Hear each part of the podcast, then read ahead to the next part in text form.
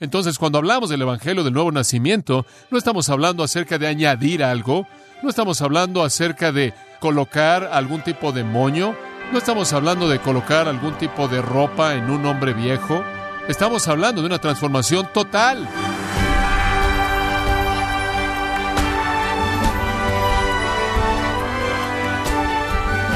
Le damos las gracias por acompañarnos en su programa Gracias a vosotros con el pastor John MacArthur.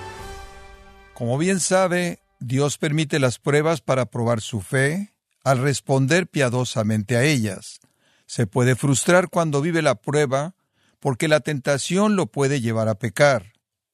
Pero ¿qué es lo que le ayudará a responder correctamente a las pruebas? El día de hoy, John MacArthur analiza la enseñanza de la regeneración espiritual, que es la clave para que usted pueda vivir las pruebas y vencer la tentación. Parte de la serie beneficiándonos de las pruebas de la vida, aquí en gracia a vosotros. Quiero darle la bienvenida a nuestro estudio continuo de la epístola de Santiago.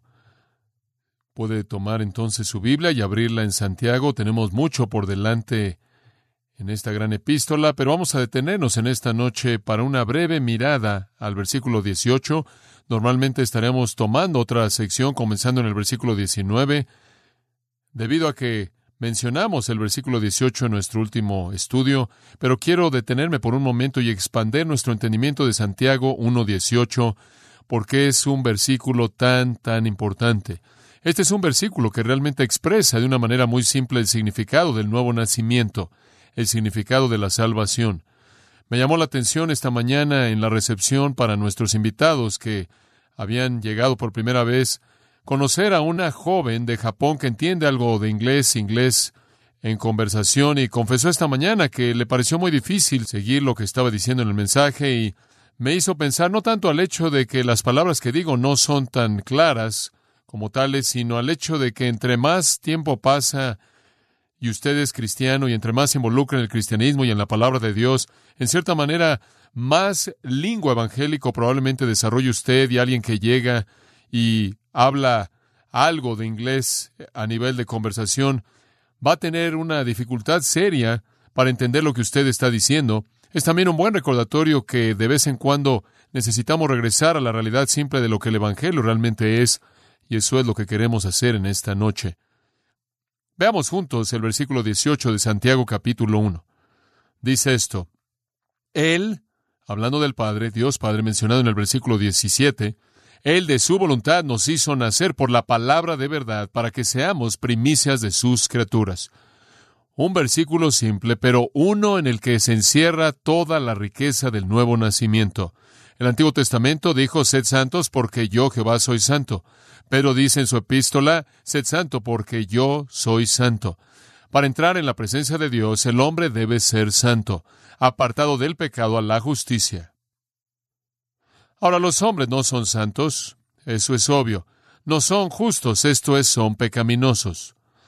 No piensan correctamente, no hablan correctamente, no actúan correctamente, no hacen lo correcto, no perciben de manera apropiada a Dios, no se perciben de manera correcta a sí mismos, no perciben de manera correcta la verdad de Dios, la revelación de Dios, la ley de Dios o la voluntad de Dios.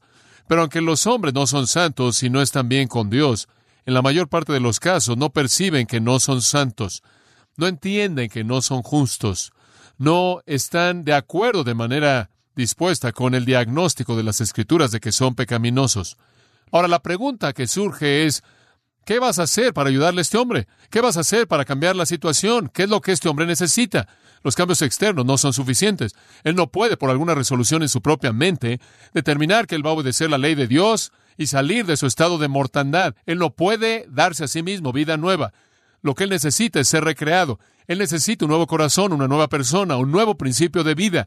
Él necesita nacer de nuevo. Él necesita comenzar de nuevo y salir como alguien diferente como si en las palabras de Nicodemo él pudiera regresar al vientre de su madre y comenzar de nuevo con una nueva naturaleza, una naturaleza diferente, debido a que la santidad es la condición absoluta para ser aceptado, para tener comunión con Dios.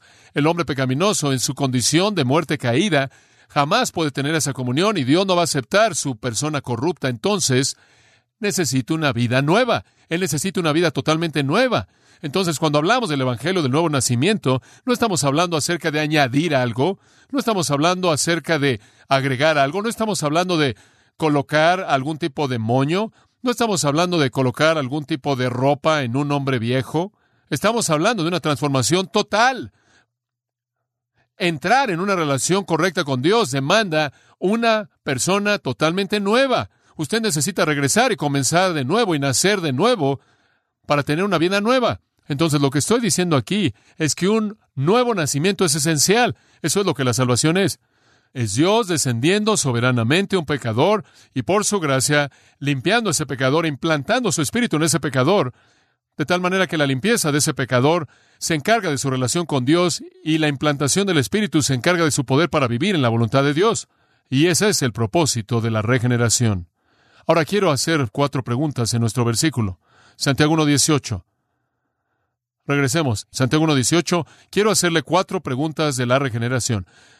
Preguntas muy simples y no nos va a tomar más que un tiempo breve responder las cuatro. En primer lugar, ¿qué es? Acabas de decir que el hombre no puede conocer a Dios sin santidad. El hombre no es santo. El hombre no reconoce su impiedad y cuando la reconoce, él tiende a culpar a Dios. ¿Cómo es que él va a llegar a salir del dilema? Él está aquí culpando a Dios por ello, no reconociéndolo. ¿Cómo es que Él va a cambiar? Bueno, dice usted, bueno, alguien le trae a Él estándares más elevados, alguna ética más elevada, una ley que supuestamente debe guardar y lo hace por sí mismo. No. Aquello que la carne produce es más que más carne. Entonces lo que tiene que suceder es que Él necesita la intervención divina de un Dios soberano, quien por su espíritu entra, lava su pecado, implanta una nueva vida en Él, le da su espíritu para activar esa nueva vida para la obediencia. Ese es un acto soberano. Eso es realmente la regeneración. Pero entremos a este versículo y veamos las cuatro preguntas. Pregunta número uno. ¿Qué es? ¿Cuál es la naturaleza de la regeneración? Y ya hice referencia a esto. De hecho, ya cubrimos una gran porción, pero esto es simplemente esta frase. Él de su voluntad nos hizo nacer. Esa es la naturaleza de la regeneración. Es Dios dándonos a luz, dando nacimiento a nosotros como seres nuevos. Usted no es lo mismo. Usted es una creación totalmente nueva. Es el mismo verbo, por cierto, exactamente el mismo que se usa ahí en el versículo 15. Dios, cuando Él concibe, produce la regeneración, produce la vida nueva. Es el mismo verbo. Está en el tiempo auristo, entonces mira hacia atrás al acontecimiento de la salvación, cuando nacimos mediante un Padre divino y se nos dio vida nueva como hijos de Dios. Ahora, si usted quiere una definición técnica para nos hizo nacer. Aquí hay una que creo que es excelente. Es dada por el teólogo Berco muchos años atrás, pero realmente lo dice. La regeneración es ese acto de Dios mediante el cual el principio de la vida nueva es implantado en el hombre y la disposición gobernante de su alma es hecha santa. Esa es una gran definición.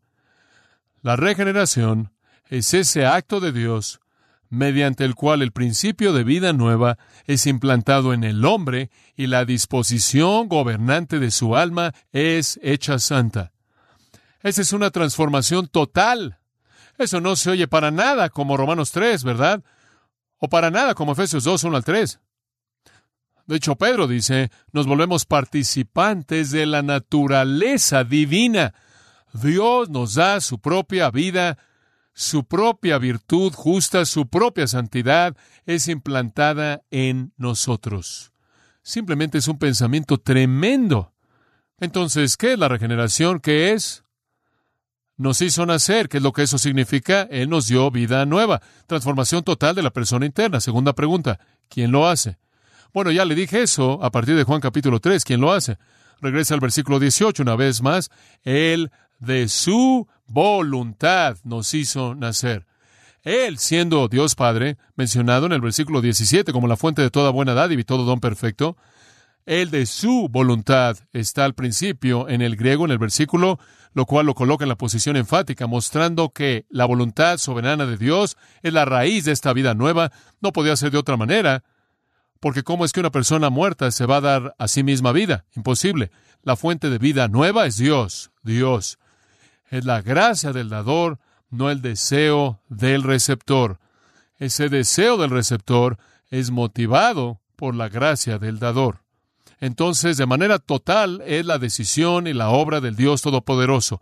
Si yo soy salvo y usted es salvo, ¿quién recibe todo el crédito? Dios. Lo alabamos. Amados, cuando se detienen a pensar en que fueron salvos porque Él predeterminó en la eternidad pasada el salvarlo, eso es algo maravilloso. Dios, en su gracia y amor, predeterminó tener una relación de amor eternamente íntima con usted, simplemente porque eso es lo que Él quiso. Maravilloso. Juan lo expresó de esta manera. Nosotros le amamos a Él porque Él, ¿qué? Nos amó primero. Un hijo ama a un padre humano como una respuesta al amor y cuidado paternal o maternal y la vida que le dieron a ese hijo. Y debido a que Dios ha determinado salvarnos, debido a que Dios decidió darnos vida nueva y una naturaleza santa, es absolutamente imposible, Santiago dice, que Él pudiera llegar a meternos o llevarnos a pecar. ¿Se ve usted, se da usted cuenta de lo incongruente que es esto? Qué pensamiento tan emocionante. Él nos predestinó para amarnos, para darnos vida nueva, para que tuviéramos comunión eterna con Él, y Él anhela que nosotros estemos en su presencia, y cuando vamos a su presencia, Él nos va a hacer como su propio Hijo, y Él va a derramar bendición eterna en nosotros por los siglos de los siglos de los siglos. No es sorprendente que Juan dice en 1 Juan 3, mirad el amor que el Padre nos dio para que fuésemos llamados hijos de Dios. Él ni siquiera puede pensar en un adjetivo. Es absolutamente indescriptible. Él simplemente dice, mirad cuál amor nos ha dado el Padre. Él ni siquiera podía pensar en un adjetivo para describir ese tipo de decisión soberana, libre, predeterminada de amar. Ahora, regresando a Santiago 1.18, simplemente un pensamiento más acerca de este punto en particular. Cuando dice él de su voluntad, usa la palabra bulleteis, auristo participio, no es solo un deseo, sino que es una voluntad activa de lograr algo. No es que Dios solo lo está deseando, él desea que seamos salvos, es que Él lo quiere al punto que de hecho sucede. ¿Me permite decirle algo que es muy profundo en términos teológicos? Esto es lo que diríamos que es la voluntad productiva de Dios. Esto es cuando Él lo determina, sucede, no es un deseo. Usted puede desear algo, oh, me gustaría, oh, cómo me encantaría que esto pasara, y quizás realmente no sucede, esté muy distante de lo que sucederá, o podrá decir, quiero que eso pase porque está dentro de su poder, que pase. Esa es la intención de la palabra aquí. El deseo de Dios produce el fin de ese deseo. Entonces, ¿qué es la regeneración? Es Dios recreándonos. ¿Quién lo hace? Dios lo hace mediante su poder soberano y nosotros respondemos esa gracia soberana. Tercera pregunta, muy bien. Hemos preguntado qué y quién. Aquí está la tercera, ¿cómo sucede? ¿Cómo sucede? Dice usted, bueno, Dios simplemente desciende y, y bang, y usted es salvo, simplemente, ¿qué sucede? ¿Cómo sucede? Bueno, veamos de nuevo el versículo, versículo 18. Él de su voluntad nos hizo nacer, aquí viene, por la palabra de verdad, o con la palabra de verdad, o literalmente por la palabra de la verdad, o literalmente por la palabra de verdad, por la palabra de verdad. Eso significa la palabra de Dios, las escrituras. Como puede ver, Dios nos regenera y nos lava y nos limpia y nos da una nueva persona interna e implanta un espíritu en nosotros mediante el poder de su qué? De su palabra, de su palabra los hombres nacen de nuevo mediante el poder de la palabra. Si usted no oye la palabra, usted no oye el mensaje que salva. En 1 Tesalonicenses 2.13, Pablo está felicitando a los tesalonicenses por cómo respondieron a la predicación de la palabra de Dios. Él dice, por esta causa, por esto damos gracias a Dios sin cesar, porque cuando recibiste la palabra de Dios que oíste de nosotros, la recibiste no como la palabra de hombres, sino como es en verdad la palabra de Dios. Escuche esto, que opera de manera eficaz también en aquellos de vosotros que creen, en vosotros los que creen. Es la palabra que opera con un corazón creyente. Dios soberanamente se mueve para redimir, una persona responde al estar expuesto a la palabra con fe y la salvación se lleva a cabo. La voluntad de Dios entonces de la salvación es traída al corazón de una persona mediante un entendimiento de la palabra mezclada con fe y la regeneración se lleva a cabo. ¿Cómo sucede eso? Sucede mediante la palabra de Dios. Y de nuevo, le recuerdo, Tito 3.5, no por obras de justicia que hayamos hecho, no recibimos la salvación y una nueva vida, una vida nueva al hacer cosas, al tratar de obedecer a Dios en la carne, sino según su misericordia, Él nos salvó, escuche esto, por el lavamiento de la regeneración y la renovación del Espíritu Santo. Ahí están las mismas dos cosas, el lavamiento del agua de la palabra y la implantación del Espíritu Santo. Es, esa es la obra soberana de Dios, entonces la palabra de Dios es el punto. Ahora permítame tomar esa frase en mayor profundidad. La palabra de verdad, la palabra de verdad. Esa designación en particular es usada varias veces en el Nuevo Testamento. En 2 Corintios 6, 7 no necesita buscar estas, simplemente se las voy a mencionar. Dice, por la palabra de verdad, por el poder de Dios, y sigue. En Colosenses 1, 5, él dice, del cual oísteis antes, escucha esto, en la palabra de la verdad del Evangelio. La palabra de la verdad del Evangelio. Y ahí la palabra de la verdad está específicamente ligada al Evangelio. Por cierto, 2 Timoteo 2.15 también menciona la palabra de verdad, que usa bien la palabra de verdad. Entonces, la palabra de verdad en general es la palabra de Dios. Es aquello que Dios nos trae para presentar, explicar, para darnos un entendimiento de su revelación de sí mismo. De manera específica, en base a Colosenses 1.5, podríamos llamar a la palabra de la verdad del Evangelio.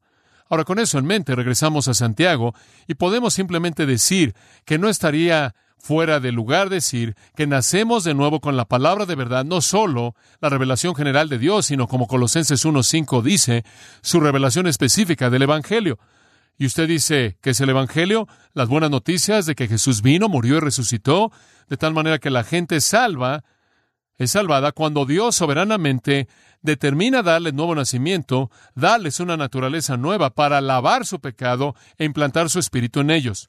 Él les trae un entendimiento de eso mediante el conocimiento que viene en el Evangelio, que es predicado, que les es dado. Eso mezclado con fe resulta en el nuevo nacimiento. Entonces Dios soberanamente salva al moverse en una vida y recrear esa vida, pero eso se lleva a cabo cuando una persona oye y entiende el Evangelio y está mezclado con fe y eso produce nuevo nacimiento, que es es transformación total. ¿Quién lo hace? Dios lo hace mediante su propia voluntad soberana. ¿Cómo sucede? Al oír y creer el Evangelio de Jesucristo, que Él murió en la cruz y resucitó. Eso viene mediante la palabra de Dios revelada. Otra escritura acerca de esto es 1 de Pedro 1. Siendo nacidos de nuevo, dice, y aquí está la definición del medio, siendo renacidos, no de simiente corruptible, no está hablando del nacimiento humano, sino de incorruptible, y aquí viene, por la palabra de Dios que vive y permanece para siempre. Por la palabra de Dios que vive y permanece para siempre. Porque para la carne, usted no puede tener un nuevo nacimiento en la carne, es simplemente como la hierba y la gloria del hombre es como la flor de la hierba. La hierba se seca y la flor se cae. La carne no puede producir nada que dure, pero la palabra del Señor permanece para siempre. Ahora escucha esto. Y esta es la palabra que por el Evangelio os ha sido predicada. Y de nuevo él dice, ustedes nacen de nuevo mediante la palabra, mediante la cual nacen de nuevo es por el Evangelio, y el Evangelio es la historia de la muerte y resurrección de Jesús. Entonces Dios escoge soberanamente redimir, desciende, limpia el corazón, implanta su espíritu, pero para hacer eso, el corazón debe comprender el Evangelio conforme es predicado claramente, y esa comprensión mezclada con fe trae vida nueva. Vida nueva. Ahora, si algo va a cambiar en nosotros, Dios lo debe hacer, pero también debemos responder al Evangelio. Ahora eso nos deja con una pregunta. Una pregunta. ¿Por qué se hace? ¿Por qué? ¿Por qué se molesta Dios en hacer esto?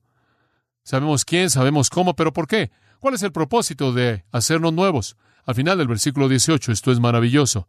¿Para qué? Seamos primicias de sus criaturas. Hombre, qué afirmación. Realmente podríamos expander esta. Las ramificaciones de esto simplemente son tremendas para que seamos. Esta es una cláusula de propósito con el propósito de producir un nuevo tipo de creación. Eso es lo que Dios quiere. Él quiere un nuevo tipo de creación y nosotros somos las primicias de eso. Eso es maravilloso. Eh, ¿qué, son, ¿Qué son primicias? Bueno, si tuviéramos tiempo y no vamos a tomar el tiempo, podríamos estudiar el Antiguo Testamento y podríamos ver Éxodo 23, 19, Levítico capítulo 23, Deuteronomio capítulo 18, Deuteronomio capítulo 26, eso habla de primicias. Cuando usted plantaba una cosecha, Dios dijo, quiero sus primicias. Las primicias significaban dos cosas. Quiero lo primero en orden y quiero lo mejor. Cuando levanten esa cosecha, tráiganme una ofrenda y quiero lo primero que cosechen y eso va a mostrar que ustedes viven por fe, porque si ustedes toman lo primero, la tendencia para un granjero es tomar lo primero que él cosechó y él lo en caso de que nada más salga. Entonces me traen lo primero y me traen lo mejor. Esas son las primicias. Lo primero de una cosecha completa que viene después, y eso es exactamente lo que significa aquí. Él dice, quiero que, y esto es emocionante, que sean lo primero y lo mejor, indicando de una cosecha entera que está por venir más adelante. Eso es maravilloso. Ahora escúcheme con atención. Usted se da cuenta de que la gente en el mundo no continuará como lo son ahora. ¿Sabe eso? ¿Sabe usted que nos dirigimos a una transformación total del mundo como lo conocemos? ¿Sabe que esta operación entera sobre la tierra se va a quemar y la Biblia nos dice que el Señor va a recrear esta tierra como Él quiere? Él a su semejanza. Él va a hacer una creación nueva. Todo va a nacer de nuevo, todo. Los hombres y las mujeres, y el polvo, y los montes y los valles, y el agua, y el pasto y las plantas y los animales y todo. De hecho, va a ser nuevos cielos y nueva tierra. Está por venir una creación nueva y nosotros simplemente somos la primera evidencia de esto. Como Pablo dice en Romanos 8, el mundo ni siquiera sabe lo que vamos a hacer. El mundo ni siquiera sabe aún lo que vamos a hacer, porque todavía estamos velados en nuestra carne y esperando la manifestación de los hijos de Dios, cuando sea claro para todo el mundo lo que realmente somos. Eso es algo emocionante, saber que soy eso en ese aspecto. Yo soy una muestra como un cristiano y usted también de lo que está por venir. Simplemente somos la primera probada de la nueva creación. Es increíble. Somos de Él. Y Él nos recrea como símbolos, como ejemplos, como ilustraciones de su creación nueva que está por venir. ¿Quieres saber cómo va a ser el futuro? Le voy a decir cómo va a ser. Va a ser como nosotros, totalmente nuevos por dentro. Totalmente nueva por dentro. Va a ser como nosotros después de que también recibamos lo nuevo por fuera, pero simplemente somos las primicias. ¿Qué es eso? Las primicias es la promesa de la cosecha completa. La promesa de la cosecha completa y somos las primicias. ¿Qué pensamiento? Dios dice, quiero tomarlos para que sean mi posesión especial. Quiero tomarlos para que me pertenezcan a mí, para que sean símbolos de la creación nueva, completa que está por venir. Se da cuenta de que aquí estamos en esta pequeña Grace Community Church, aquí en este pequeño puñado de tabiques en esta noche y el mundo no tiene idea de lo que somos, pero simplemente somos primicias de una creación nueva increíble cuando Dios vaya a recrear el cielo en su totalidad y la tierra en su totalidad. Simplemente somos las primicias. La creación dice en Romanos 8 está gimiendo esperando su recreación. Y también nosotros estamos gimiendo por esa recreación, no de nuestra alma, ya pasó eso, sino de nuestro qué? De nuestros cuerpos, en donde cuelga la carne. Esta vida nueva que tenemos en Cristo es una prueba de la gloria futura cuando el universo entero será recreado. Entonces, qué privilegio tan maravilloso disfrutamos. ¿Qué es la regeneración? Es recreación haciéndonos totalmente nuevos en el interior. ¿Quién lo hace? Dios lo hace soberanamente. ¿Cuándo sucede o cómo sucede? Sucede cuando oímos con corazones que creen la palabra del Evangelio y Dios mezcla su fe con su poder soberano, nos transforma. ¿Y por qué lo hace? Porque debemos sobresalir en el mundo como ejemplos vivos de la dirección a la que este mundo se dirige cuando Él lo vuelva a crear. Ahora, colocando esto de regreso en el contexto de Santiago, Intente decirme ahora que Dios quiere que pequemos y le voy a decir que a usted le falta un tornillo. No hay manera alguna en la que Dios quiere que usted peque. No hay manera en la que Él esté contento con su pecado. Él lo creó usted para ser un modelo de una sociedad sin pecado. Eso es lo que Él quiere. Entonces, cuando usted peque, no lo culpe a Él. Culpe a quien debe culpar, a su carne, y anhele el día cuando su carne sea redimida. Eso es lo que significa nacer de nuevo, y tenemos mucho por qué alabar a Dios. Inclinémonos en oración. Padre nuestro, titulamos el mensaje de esta noche Nacidos para ser santos, y de hecho estamos comprometidos con eso. Hemos sido hechos nuevos, para que nosotros que éramos impíos seamos santos. ¿Qué verdad tan tremenda es esa? Padre, te damos tantas gracias por hacernos los símbolos de tu creación nueva, y Padre, oramos porque brillemos como luces en el mundo como aquellos que han sido redimidos, estemos tan agradecidos que vivamos de tal manera como para representar de manera apropiada esa creación nueva entera, de la cual no somos más que las primicias. Perdónanos por esos momentos cuando te hemos culpado por nuestro pecado, y ayúdanos a reconocer que es tu deseo recrearnos para la santidad. Y ayúdanos a buscar eso con todas nuestras fuerzas y en el poder del Espíritu. Y Padre, si hay alguno en nuestra comunión en esta noche que no ha venido a Cristo, que no ha nacido de nuevo, que no ha recibido aún el principio de vida, que no han sido cambiados en el interior, que no han sido lavados de todo su pecado, que no han recibido un nuevo espíritu y una nueva persona interior, un nuevo principio de vida, que no ha recibido al Espíritu Santo para que vive en ellos, que no son tus amados especiales y tu posesión íntima, tus primicias y una promesa de un universo nuevo entero.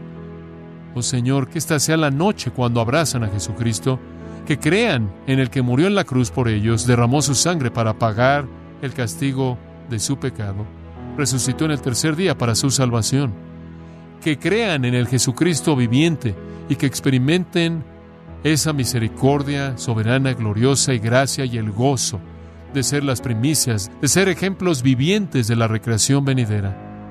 Oh Dios, ayúdanos a nosotros que te conocemos a vivir al nivel de quienes somos y que representemos de manera apropiada en este mundo lo que está por venir en el futuro. Oramos en el nombre de Cristo. Amén.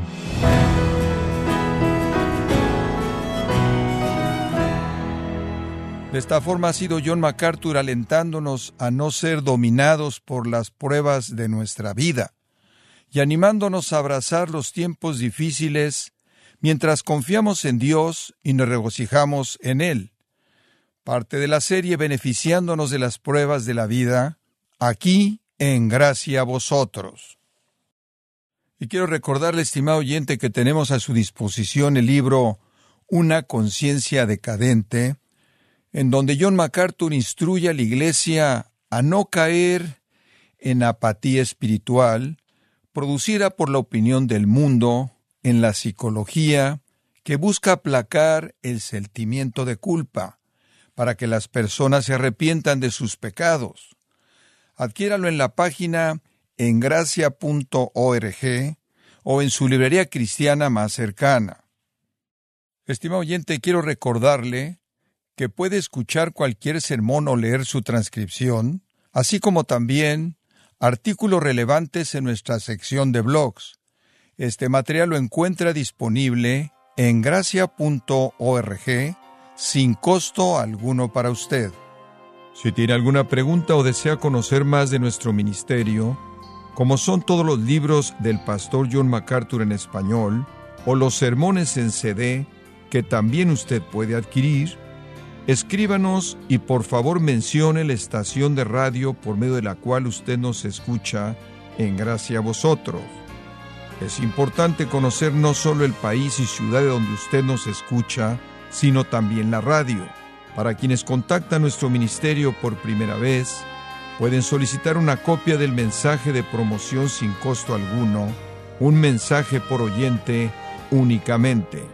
Si usted vive en los Estados Unidos o Puerto Rico, escríbanos a Gracia Vosotros, P.O. Box 4000, Panorama City, California 91412.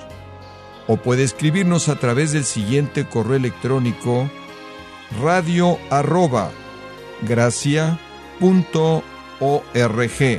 Bueno, en nombre del pastor John MacArthur, de nuestro redactor Rubén Rocha y del personal de este organismo, le damos las gracias por su tiempo y sintonía, invitándole a que nos acompañe en la próxima edición y juntos continuar desatando la verdad de Dios un versículo a la vez, aquí en Gracia a vosotros.